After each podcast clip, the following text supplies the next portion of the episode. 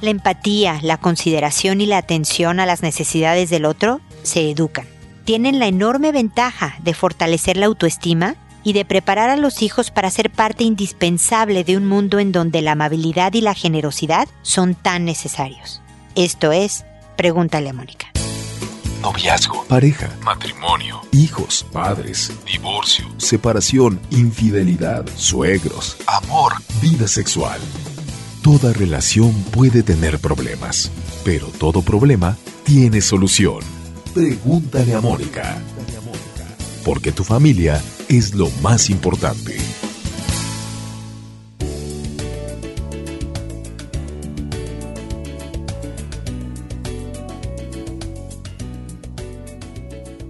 Bienvenidos amigos una vez más a Pregúntale a Mónica. Soy Mónica Bulnes de Lara. Como siempre, ya lo saben, feliz de encontrarme con ustedes en este espacio y un poco avergonzada, un poco apenada con ustedes porque por razones de salud estuve fuera de combate por unas semanas. No grabé programa, episodio de Pregúntale a Mónica en dos semanas y me retrasé en responder sus consultas. Les pido una enorme disculpa. Quiero publicar esta semana tres episodios para ponerme un poco más al día, porque además temo informarles que me voy de vacaciones. Me voy a escapar dos semanas 10 días hábiles, digámoslo así, para estar un tiempo de, familia y de descanso y de final recuperación de todo mi show. Así que tampoco voy a grabar en ese espacio, pero regresando también voy a volver a grabar tres episodios que se publicarán en una semana de tal forma de no descuidarlos tanto. Les agradezco profundamente su paciencia, su comprensión en todo esto y ni hablar. Este es, espero, el segundo episodio que puedan ver en una semana para que a quienes les responden sus consultas se sientan atendidos como se merecen.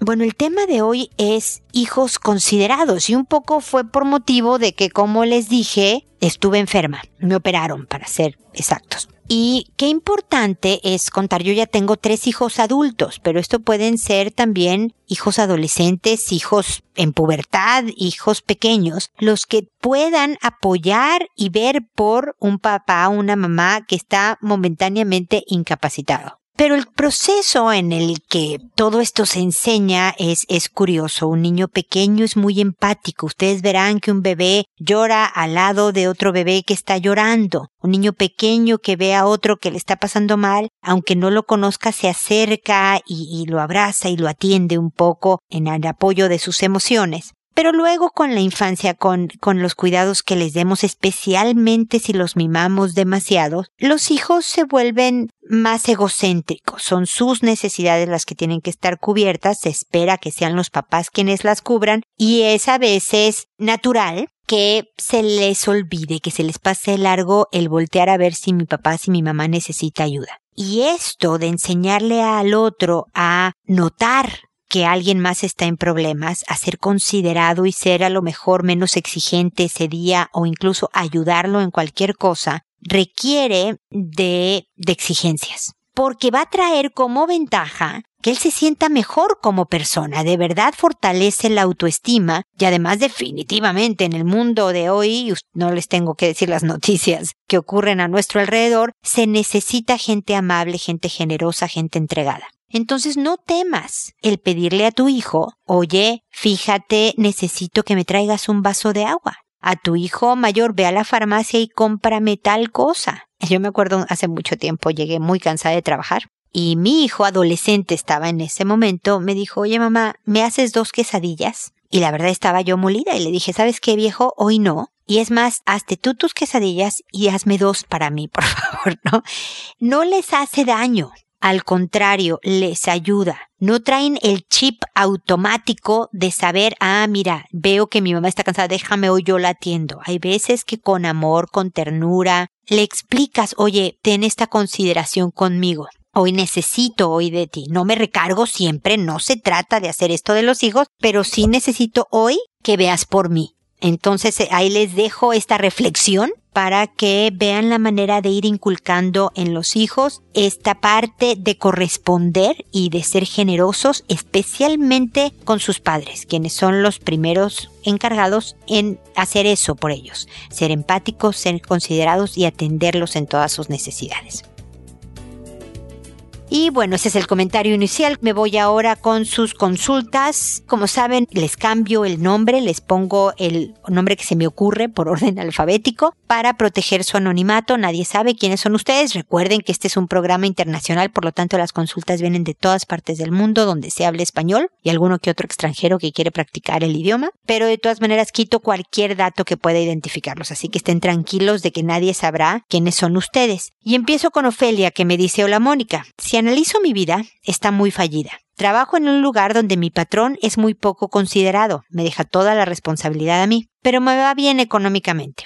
En mi relación de pareja, él es un yo-yo, no me ayuda más que como si alquilara un cuarto en la casa. Me acostumbré. No es lo que yo hubiera querido para mí, pero es lo que hay. Tengo hermanos, pero soy tan diferente a ellos de carácter que solo me hablan cuando me ocupan. Y yo los procuro, pero les doy su espacio. Es triste, pero es mejor así. No sé si vivo con mi papá o mi, o mi papá vive conmigo, pero procuro no verlo. A veces siento vergüenza, coraje o mucho sentimiento. No es algo que me guste, al contrario, me hace sentir muy mal. Mi hijo de 14 años, muy introvertido, nunca se queja de nuestro estilo de vida, ya que yo trabajo mucho, tiene muchos planes para su futuro en los cuales de lejecitos, pero me incluye a mí. No me está malo, es buen muchacho como todo un adolescente, pero no sé si se me ha salido del guacal. Desde hace 14 años me la he vivido en trabajar y trabajar, pero quise contarle ilusión a mi, quise encontrarle, perdón, ilusión a mi vida y me dio por querer conocer el mundo. Quiero viajar. Ya hice un viaje que en su momento lo disfruté como loca. Volví a abrazar a personas muy estimadas, conocí el mar, un pueblito muy pintoresco, disfruté al máximo. Lo feo vino cuando esto terminó. Mi hijo no quiso ir conmigo y yo me fui sola. Apenas me bajaba del avión cuando ya estaban enterándome que decían que era una mala madre, que porque no me llevo a mi hijo conmigo, que no tenía autoridad para obligarlo. Mi hijo no se quedó solo, se quedó en mi casa con mi pareja. Yo lo monitoreaba por teléfono y mis hermanas estaban al tanto por si se le ofrecía algo. Que por qué no me quedé con mi papá ya que él estaba ahí, que me fui de parranda y muchas cosas más. Quiero hacer otro viaje, pero mi hijo no quiere ir conmigo. Le he dado opciones, incluso le digo que vamos a donde él quiera. Pero ni así. Es más, le presumo que sus primos iban con sus papás y se la pasan muy bien para que se anime, pero ni así. He planeado fechas para que no falte mucho a la escuela y la estación del año nos permita disfrutar, pero él me dice no y no, y me gustaría obligarlo, pero qué tal que no se quiera subir ni al avión, o si va obligado y ni él ni yo disfrutamos, pero yo también me sentiría mal si yo me voy y él no va conmigo. Dame ideas de cómo venderle unas vacaciones. Yo mato el tiempo planeando qué países quiero conocer, pero hay una parte de mí que sí me hace sentir mala si mi hijo no va conmigo. Muchas gracias. Mira, mi querido Ofelia, me da mucho gusto que hayas encontrado algo que te emocione y te entusiasme y que planees conocer el mundo. Siempre es entretenido y sumamente interesante cambiar de aires. Pero es una especie de escape, ¿no? Y está muy bien. Si tienes el dinero y el tiempo y todo para este escape, puede ser muy sano. Pero va a ir enriqueciéndose más tu vida si vas mejorando tus relaciones personales, tus conexiones. Entonces, esto es como un comentario aparte, Ofelia, no me alucines mucho, Déjame, tenme paciencia para que te comente sobre esto, ¿no? Como siempre digo, en mis episodios hay muchas ideas de cómo mejorar la relación de pareja, porque no es lo que hay. Desde luego, tu pareja es una persona que habrá muchísimas cosas que nunca cambien, que él seguirá siendo tal cual él hasta que la muerte lo separe. Pero hay muchas otras cosas que se pueden mejorar. Tú puedes provocar cambios muy positivos en tu pareja. Es un trabajo gradual de a poquitos, pero se puede tú puedes acercarte en la relación de tus hermanos. Se ve que son medio cercanos porque te apoyan cuidando al hijo, medio echándole el ojo cuando tú estás fuera y demás, pero puedes mejorarla. Todos los hermanos del universo son bien diferentes, ¿eh? Yo tengo cuatro hermanos, somos cinco. Y si nos viera, somos cinco personas extremas. Tú pensarías que no somos familia de lo distinto que somos y somos familia de lo parecido que somos en un momento dado. Entonces es, es muy curioso y se puede conectar. Uno decide la vida que tiene Ofelia. No nada más ocurre. Al no hacer nada por conectarte más cercanamente con los tuyos, tú estás decidiendo un estilo de vida. Entonces, esta es mi sugerencia, independientemente que sigas con los viajes, que está muy padre eso y continúalo si quieres, pero trabaja también en esta área para también enriquecer tu vida de los lazos que verdaderamente nos llenan de felicidad y de alegría en la vida.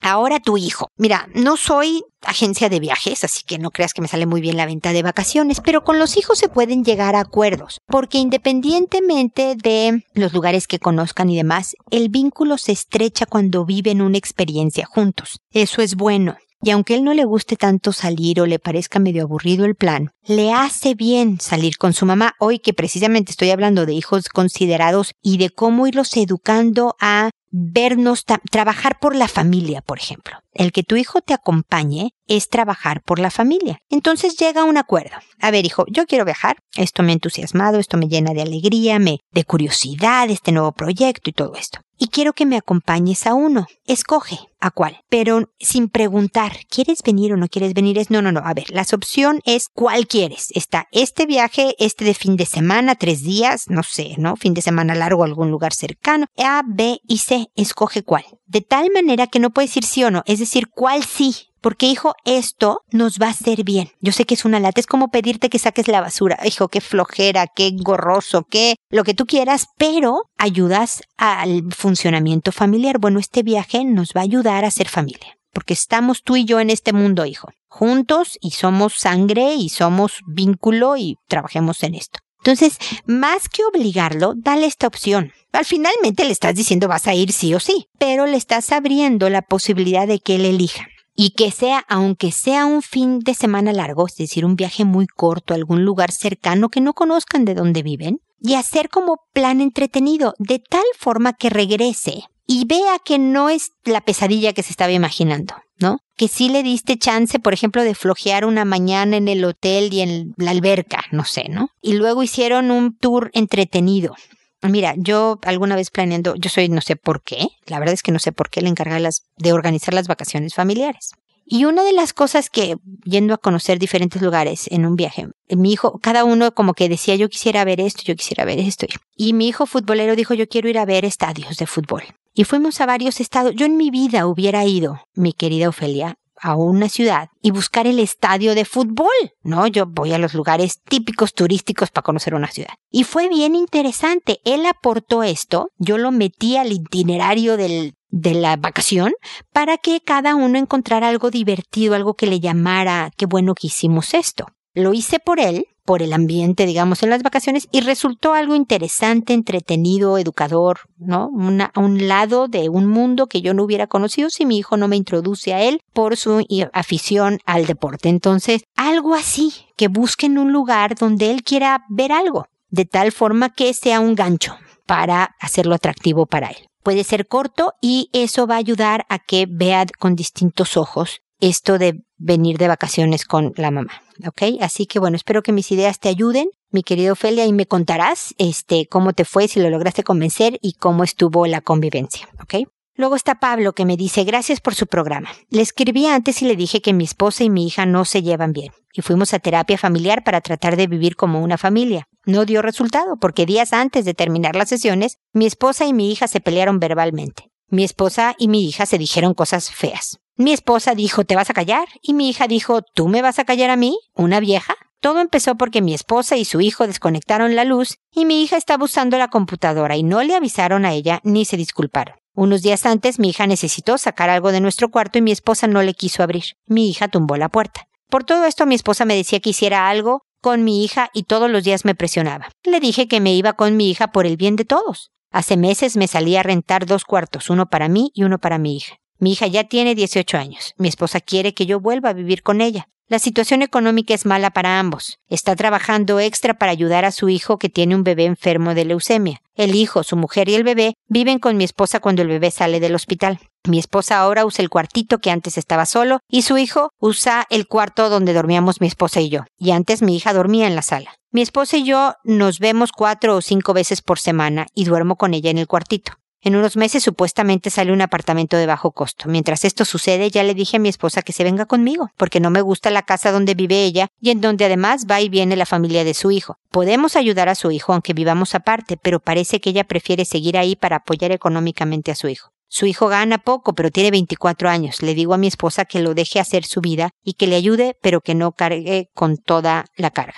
A ver, mi querido Pablo, es, complicada tu situación, tiene muchas aristas y lograr encontrar una solución va a tomar tiempo y sobre todo un trabajo personal. Porque cada uno de ustedes tiene un amor especial. A ella le jala su hijo, y a ti, sobre todo tu hija mayor, sé que tienes otros hijos más adultos, pero no toda esta problemática. Si tu esposa logra entender que tú no eres sin tu hija y que debe de haber respeto y que, o sea, porque siento que la actitud de tu esposa es de que esta niña le estorba, ¿no? Pero al mismo tiempo espera consideración con su hijo y su familia. Y así como tú aceptas y entiendes que tu esposa tiene todo este lado de vida como madre de este hijo, pues ojalá ella correspondiera en concordancia. Ojalá pudieran efectivamente irse a vivir a un lugar donde pudieran hacer familia. Yo no sé si van a vivir con el hijo y su familia, con tu hija o no. Ese no es el problema, dónde vivir. Es la poca aceptación de ti, Pablo, como padre de familia y lo que tú necesitas en tu integridad. O sea, no eres solo esposo, Pablo, eres papá y tu esposa demuestra su cariño y tu aceptación al también aceptar tu lado de papá. Y no se vale mantener un cuartito vacío y mandar a tu hija a la sala, cuando había una posibilidad de un cuarto para tu hija. Entonces, si van a volver, Pablo, deberían de volver en condiciones distintas, de mayor entrega. Qué padre que se quieran tanto y que quieran seguir juntos. Yo creo que se necesitan los dos muchísimo. Pero aquí hay una verdadera falta de aceptación de quién eres tú, Pablo. Y si te van a querer, te tienen que querer entero. Y entero significa con tu hija. No se trata de ser las mejores amigas, pero se trata de no poner pruebas para demostrar lo mala que es tu hija. Si yo desconecto la luz, voy a provocar en la hija una reacción porque es adolescente violenta. Y digo, ¿ves? Mira cómo me habla. Cuando pasó lo de la luz. Pero yo te puedo decir, no, bueno, es que la desconectamos porque no sabe. Pero sabes, cierras la puerta y te pones inflexible para hacer rabiar a la hija y que haga cosas tan graves como tumbar una puerta. Y entonces tienes todo el fundamento para decir, mira cómo es tu hija de grosera, mira cómo es de agresiva y de violenta, no podemos seguir viviendo así. Pero tú orquestaste, la esposa, todo el escenario para que la hija muestre su peor lado y entonces ganar el argumento. Me explico, Pablo. Entonces tendría que venir desde tu esposa todo un cambio de actitud pacifista, amable, de extender la mano, que habla de mucha grandeza de tu esposa, de mucha generosidad, de mucha madurez y de un increíble amor a ti. Le puedes poner, Pablo, esta grabación. Poner lo que yo estoy diciendo. Yo no te conozco a ti, no la conozco a ella, no tengo ningún interés en obtener nada a favor de uno o de otro. Yo lo que quiero es que los dos sean felices. Y tu esposa va a ser más feliz en la medida en que tú estés enteramente contento con la situación y la vas a amar aún más. Te vas a desbaratar por ella al ver el esfuerzo que ella hace por de verdad poner una banderita de paz y cambiar absolutamente la manera en que interactúa con tu hija. No va a ser a la primera. No quiere decir que tu esposa sea amable una semana y tu hija medio responda bien y a la segunda semana porque amaneció de malas no responda tan bien. Entonces diga, mira, yo llevo una semana siendo amable y mira, es un trabajo continuo. No se vale que se dependa de la reacción del otro. Yo voy a ser amable independientemente de cómo esté la niña reaccionando. Y las cosas pueden cambiar.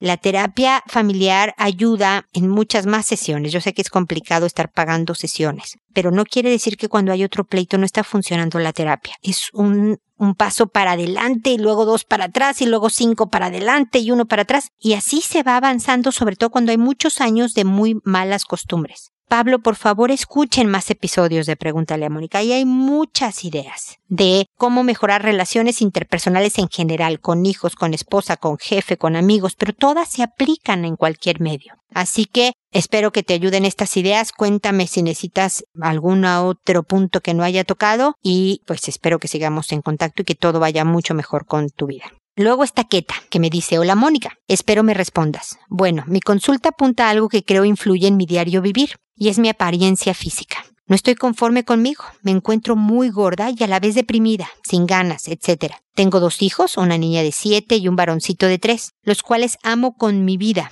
pero no sé si por lo que mencioné a veces siento que pierdo la paciencia y también con mi esposo. Siento que no puedo hacer nada para evitarlo. Espero me ayude a resolver este problema. Mira, Keta, no creo que te sirva de consuelo, pero la verdad es que sucede más de lo que a veces nos imaginamos. Muchas veces nos sentimos descontentos con la persona que somos, puede ser por tu apariencia física, puede ser por una característica de personalidad, puede ser por varias cosas juntas, y nos portamos mal con el mundo, especialmente con los cercanos, nuestros hijos, nuestro esposo, nuestra, ¿no? Porque están ahí a la mano. Y ponemos a prueba su cariño. Es como si yo considerara yo no soy buena persona. Déjame te demuestro que no soy buena persona y en el maltrato confirmo mi teoría y además pongo a prueba tu amor. Y no se vale, porque esto se vuelve un círculo vicioso de que te sientes miserable porque fuiste impaciente con tu esposo, con tus hijos, y entonces confirmas qué mala persona soy y nunca sales de ahí. Nuevamente, yo sé que lo he dicho muchas veces, pero por favor escucha, ponte a escuchar. Son 860, creo el que este es el número 860 episodios que he grabado ahí, toneladas de información que de verdad te van a ayudar. Empieza desde el número uno. Aunque el título no venga al caso, vas a encontrar en alguna respuesta alguna consulta una idea que te pueda ayudar. Pero el primer punto es irte de a poquitos. Haz una lista. Veamos, vamos a atacar primero tu apariencia física. ¿Ok? Vamos a hablar del peso. Y créeme que ha sido la historia de mi vida, Keta. Yo tengo una facilidad tristísimamente fácil de engordar y todo el tiempo me tengo que cuidar de lo que como porque seguramente engordo. No soy flaca, no estoy obesa. Me gustaría ser mucho más flaca, como me gustaría ser harta también, de repente. Pero entonces sí se vuelve cansador, pero también tienes que ir con pasos chicos. Y entonces de todo lo que comes, que sabes que no es bueno. Te voy a decir sobre todo, harinas, no panes, galletas, pasta, espagueti y estas cosas, postres y el arroz también. Y todo lo que tenga azúcar. ¿Qué son los postres y las galletas? Y, ¿no? Escoge algo que vayas, quita esta semana. Solo esta semana quita lo que más te pegue. Hace mucho tiempo mi hermana tenía que, una vez al mes veía a una persona, ¿no? Que le venía a cobrar algo. Y un mes se aparece este hombre y estaba flaquísimo. Y mi hermana le dice, ¿qué onda? ¿Qué hiciste? Y dice, no me lo vas a creer, pero solo dejé de tomar refrescos y de comer pan dulce. En México el pan dulce es buenísimo. Solo seguí comiendo tocino y postre o lo que tú quieras a la hora de la comida, lo que tú quieras. Pero no tomé más refrescos, Coca-Cola, Sprite, Fanta, todos esos. Ni comí pan de dulce. Y el hombre, no sé, 15 kilos abajo, algo así. Entonces, hay veces que en nuestra dieta hay algo que es masivo cuesta trabajo. Si eres como yo, Keta, vas a notar el síndrome de abstinencia. Yo cuando dejo de comer pan, como si fuera droga, mi cuerpo lo necesita y lo demanda. Entonces tengo que hacerme truquitos. Y, por ejemplo, me gustan los cacahuates enchilados, el maní con chile en polvo. Y entonces me pongo en un platito y como un poco y como más veces durante el día y la paso mal, Keta. ¿Para qué te engaño? Pero solo me quito eso que me ayuda, me controla. De alguna manera saber que estás haciendo algo más sano te hace sentir mejor contigo misma y te anima. No dejes de arreglarte, Keta. No importa tu peso. Ponte cosas en las que te sientas bonita, cómoda, peínate bonito, ¿no? Si quieres te maquillas un poco. Todo esto ayuda al ánimo y por supuesto a la paciencia. Ahora, tener uno de siete y uno de tres es cansador. Trata de incorporar el buen humor y el juego también, porque la impaciencia muchas veces es cansancio. Y con tu esposo solo amor, solo agradecimiento, porque es el papá de tus hijos, porque están juntos, porque a veces tú te pones difícil y él es como paciente, espero, no lo sé, pero. O sea, vele el lado bueno y díselo a él. Chuléalo, así decimos en México. Dile que qué bien se ve con esa camisa, que ese color le favorece. Eh, o sea, trata de conectar todo eso, independientemente que sigas con el mismo peso, va a ayudar al ambiente de tu casa y te vas a sentir mejor. Keta, oye mis episodios, no cuestan un centavo. Los puedes bajar a tu celular y oírlos cuando y donde quieras sin hacer uso del Internet de tu celular, de tus datos. Así que ahí están totalmente a tu disposición para mejorar tu vida. Por favor, estemos en contacto para que me digas cómo avanzas y poderte acompañar en este proceso. Vas a ver cómo te vas a sentir mejor, pero tenemos que estar cerca, ¿ok, Keta? Así que espero tu siguiente correo. Luego está Rosalía, que me dice, hola, le cuento. Me divorcié hace cinco años, fue complicado y muy difícil, pero hoy en día el papá de mis hijos hace casi un año que no los ve. El más chico a veces pregunta, pero igual no es mucho. Yo conocí al que fue mi pareja hace tres años. Estuvimos juntos casi dos. Él se había separado, pero su ex, uff, complicada. Él tiene una niña que en esa época tenía cinco añitos. Cuento corto, él volvió con ella por su hija. Aún nos vemos, estamos muy enamorados, pero él dice que tiene responsabilidad con su hija y que volverá conmigo cuando su rol de papá o cuando su hija ya no lo necesite. De verdad lo entiendo porque para él su hija es sus ojos, pero ¿realmente volverá? Mis hijos lo quieren mucho. ¿Usted cree que logrará salir de esa casa? ¿Será tan así que solo es solo por su hija, perdón. Él me dice que quiere llevar su vida en paz. Tratamos de alejarnos, pero nos extrañamos mucho y volvemos a tener contacto. Lo máximo que hemos aguantado sin hablarnos son dos semanas. No es tampoco algo sexual porque hace ya unos cuatro meses que no estamos juntos, ni tampoco tocamos el tema, solo que ambos nos extrañamos demasiado. ¿Cómo puedo ayudarlo a que tome su decisión sabiendo que no le hará daño a su hija? aunque su ex lo amenaza de no verla. Por favor, ayúdame qué hacer, cómo hacerlo entender que no es correcto que vive esa vida, que no está con la persona que ama y que no es feliz. Solo está tranquilo, lleva la fiesta en paz y creo que no es justo para él, ya que no somos felices ninguno de los dos. Lo entiendo, es su hija, la adora, pero haber estado fuera un año y medio y haber vuelto, ¿tanto se agobió? Bueno, su ex, puff, es terrible. Ayuda, por favor. ¿Cómo lo hago para hacerlo entrar en razón? Que aunque no viva con su hija, podrá ser un papá genial igual y no la perderá ni la causará un trauma. Mira, Rosalía, por favor escucha mi respuesta entera, porque yo sé que lo que me estás pidiendo es ideas para convencerlo de lo que me pides, ¿no? De que si se separa, su hija va a estar bien. Pero la verdad, Rosalía, es que no tenemos la certeza porque tiene una ex complicada, una ex que amenaza con no volverlo, no la vas a ver. Voy a poner todas las trabas para que no la veas. Y es posible porque este tipo de complicaciones hace que el ex hable mal de la pareja en frente del hijo, que lo descalifique y lo haga ver como el villano. Mira tu papá cómo nos abandona, mira cómo se va con otra mujer. Él es el malo del cuento. Y entonces la hija tiene una percepción negativa del padre que por supuesto obstaculiza y aleja y daña la relación del papá con su hija. Tu expareja está protegiendo esa relación con su pequeña, que como lo hablaba yo al principio del programa, es parte de quien es él, que lo define y que si vuelve contigo dejando a su hija, se va partido en dos. Deja parte enorme de su corazón en donde está su hija. Y verdaderamente esto no lo permitió vivir. Te puede querer mucho y extrañar muchísimo, Rosalía. Pero en cuanto a derechos de antigüedad, pues la niñita estaba antes con él, antes que tú.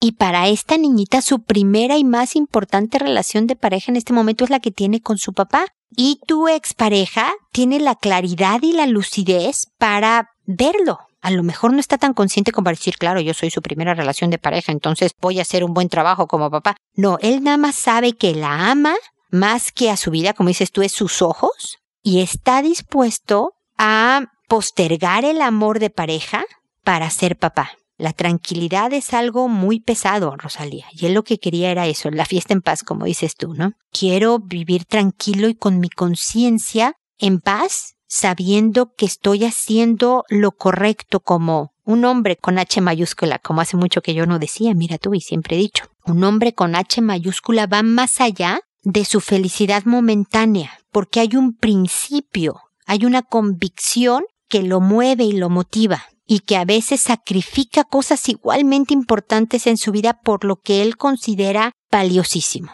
y es la formación de su hija. Es bien difícil, Rosalía, pero el respetar y entender esto de tu parte te haría una mujer con M mayúscula. Entender las distancias, el dejarlo hacer. Yo no sé si va a volver, tal vez no, Tal vez para cuando su hija ya no lo necesite, que eso es, nunca pasa con los papás. Yo tengo muchos años, 52 para ser exactos, y todavía necesito a mis papás en algunas cosas, no en la medida que ya a los cinco años, entiendo ese punto. A lo mejor cuando su hija sea adulto, pueda volver más tranquilamente a buscar el amor o cuando esté muy entrada en la adolescencia. Pero a lo mejor ya tú para entonces estás en otra cosa, Rosalía, que también tendrías derecho. Porque yo creo que todo tu reclamo es porque no es justo para ti tu vida. Y es importante que tú trabajes en lo que sea bueno para ti y tu vida. Tú tienes pequeñitos que también te están volteando a ver, que quieren a su mamá tranquila, en paz, con ella misma, y también enfocada en ellos y en una vida social y de trabajo y de enriquecedora y demás, pero entendiendo que no se puede dar todo como lo quisiéramos porque hay condiciones previas que lo impiden. Yo sé que esperabas a lo mejor una respuesta distinta. Mira, convéncelo de esta manera, no le va a pasar nada a su hija, bla, bla, bla. Yo sé que no te estoy diciendo lo que te hace feliz en este momento de obtener lo que tú quieras, pero creo que te estoy diciendo lo que a la larga los va a dejar a ustedes más tranquilos y que si en el futuro se vuelven a unir, va a ser sabiendo que se respetaron y aceptaron por completo, porque tú no lo rompiste de lo que para él era definitorio, era la raíz de quién es él. Él sin su hija no es completo, me explicó. Tú entendiste esto y respetaste esto. Si después en el futuro hay unión de su parte es porque él supo que lo quisiste en su integridad a pesar del sufrimiento que hubo para aceptarlo, Rosalía. Y es bien difícil, es una demanda muy grande. Pero créeme que en este momento sí es lo que necesita esta familia, la de la hija de tu pareja, para por lo menos él tener esta congruencia con sus principios, con sus valores y vivir tranquilo. Espero de todas maneras que sigamos en contacto. Soledad, por otro lado, me dice, le quería hacer una consulta. Tengo un alumnito de cuatro años. Resulta que a veces juega con sus compañeritos un poco tosco y por momentos les da un beso, ya sea en la mano o en la mejilla a otros niños. Su mamá me dice que a veces lo lleva a una academia de fútbol con niños de su edad. Cuando estaban sentados y el profesor explicaba, de la nada le dio un beso en el hombro a otro niño. Al terminar la clase la mamá le preguntó por qué lo había hecho y él dijo, porque el niño es bueno y no me pega. ¿Usted qué cree de ello? ¿Por qué de su comportamiento? Le agradeceré mucho su opinión. A ver, mi querida Soledad, pues yo creo que porque los niños son absolutamente transparentes y auténticos. Y yo siento agradecimiento y cariño por una persona, sobre todo porque no me maltrata, y se lo expreso con una muestra de afecto, como es un beso. Esto que hace el niñito como ser tosco de repente o luego cariñoso es absolutamente normal y esperado para su edad. Si incomoda a otros que esté dando besos, le puedes decir al niñito, la mamá sobre todo, oye, mira, es una buena idea que cuando estés contento o, agradecido por el niño que te cae bien, o porque quieres mucho a tu amigo, dale un abrazo, así un apretón de hombros, ¿no? Y, y actúenlo un poco para que el niñito sepa la, la expresión. No a todo mundo se siente cómodo con los besos, está muy bien. Los besos son buenos y positivos en ciertas circunstancias, ¿no? En la mano, en el hombro, en la mejilla, como expresión de cariño, pero no todo mundo se siente cómodo y hay que respetar, hablando de educar en empatía y consideración, lo que a los otros les parece cómodo. Entonces, hijo, si al otro el beso lo incomoda, pues dale un apretón de hombros, ¿no? Un abrazo así de lado. O dile nada más, oye, me caes bien, ¿no? Eres mi amigo. Dígale cosas amables. Enséñale al niño cómo sí puede actuar socialmente aceptado sin meterse en complicaciones, pero no le digan que está mal lo que está haciendo porque no está mal es natural, es auténtico, es positivo, es esta empatía y, generosidad natural de los niños que no podemos opacar pero sí podemos redireccionar hacia un lugar que le permita funcionar más adecuadamente. Esta etapa va a pasar, va a dejar de soltar besos por todos lados. A lo mejor lo tosco no se le quita si es un niñito juguetón y normal también, pero es parte de guiar y educar. A mí este tipo de expresiones no me parecen nada inadecuado, ni sorprendente, ni mucho menos patológico, ¿no? Entonces espero Soledad haber resuelto tu duda, tu consulta. Finalmente tengo a Trinidad que me dice, hola, ¿cómo podría hacer entender a una niña que no bese a los niños o que se desnude y quiera hacer cosas de grandes con ellos? Trinidad, no me contaste la edad de la niña, no me dices si la niña es hija tuya o es alguien más como Soledad que tiene un alumnito, ¿no? Y entonces las jurisdicciones son distintas si tú eres la profesora o si eres la tía o si eres la mamá. Y también es distinto si la niña tiene 5 a que si tiene 11 a que si tiene 16. ¿Me explico? Entonces a las niñas de cualquier edad, ¿no? Pero te voy a decir como el principio general. Lo haces inadecuado no es la manera de expresar cariño. Hay que investigar si esta niña está siendo abusada de alguna manera, si está viendo contenido inapropiado para su edad, le pueden estar enseñando películas o videos que no corresponden, si ella ha testiguado actividad sexual que una niña pequeña no debe, o mediana o más grande, debe de estar viendo porque otros tienen actividad sexual, o francamente y directamente ha sido abusada ella misma que está tan sexualizada en sus conductas. Hay que investigar si aquí hay un caso de abuso. Pero al mismo tiempo se le dice que esta no es la manera de expresar cariño, ansiedad, lo que sea, y se le dan opciones de acción. Dependiendo de la edad, hay o no una que otra consecuencia. Tengo muy poca información, Trinidad, pero espero por lo menos haberte dado bases para empezar, por lo menos una investigación y una pequeña conversación. Si quieres, por favor, volverme a escribir con más datos, es muy bueno que lo hagan a través de mi página. En la página hay un formato que dice la, edad de las niñas, quién es tú, y yo guardo todo en secreto, como puedes observar, Trinidad, porque ni siquiera te llamas Trinidad. Pero esta información me ayuda a poderte dar una respuesta que te sea más útil. Así que por favor vuélveme a escribir, pero espero que lo que ya te dije, por lo menos inicialmente te sea de utilidad. ¿ok? Espero que sigamos en contacto y espero, amigos, también que nos volvamos a encontrar en un episodio más de Pregúntale a Mónica, porque ya saben, tu familia es lo más importante. Hasta pronto.